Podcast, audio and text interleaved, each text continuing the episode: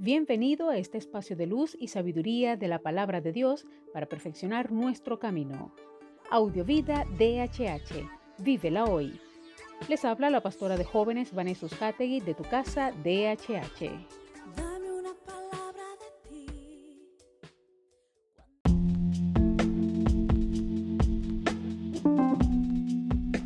El mensaje de hoy se titula Aprender a decir no. 1 Corintios 6.1 dice, andan algunos diciendo, todo me está permitido.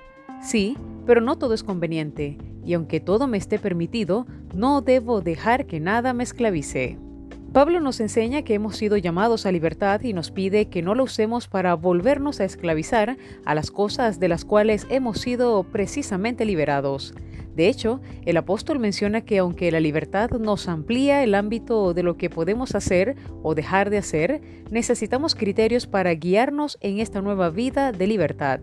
Si entiendo bien el pasaje, Pablo nos está mencionando dos criterios que nos exigen reflexión, pero que a la vez nos pueden servir de mucha ayuda. El primero es la conveniencia.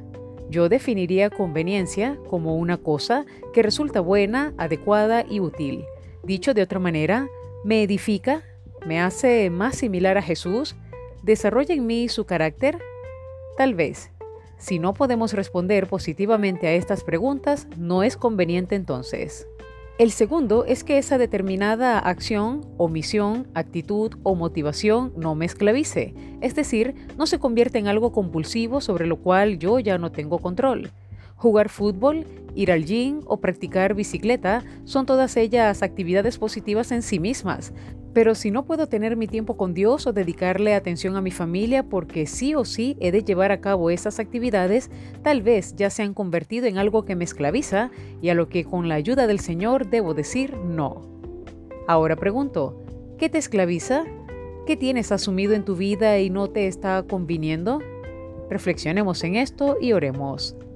Amado Padre, gracias porque tú nos has dado libre albedrío, nos has dado autoridad, dominio propio a través de tu Espíritu Santo. Señor, ayúdanos a ser conscientes de lo que realmente nos conviene y lo que no, a ser determinantes al momento de tomar decisiones para que sean las correctas, las acertadas y sobre todo las que bendigan nuestras vidas. Gracias Señor, permite que cada día podemos andar conforme a tu Espíritu, velando, Padre, por aquello que realmente nos edifica y no aquello que quiera satisfacer nuestra carne. Te lo pedimos en el nombre de Jesús. Amén.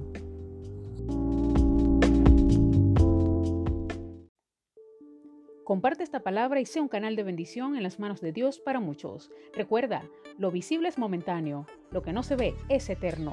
Audiovida DHH. Vívela hoy.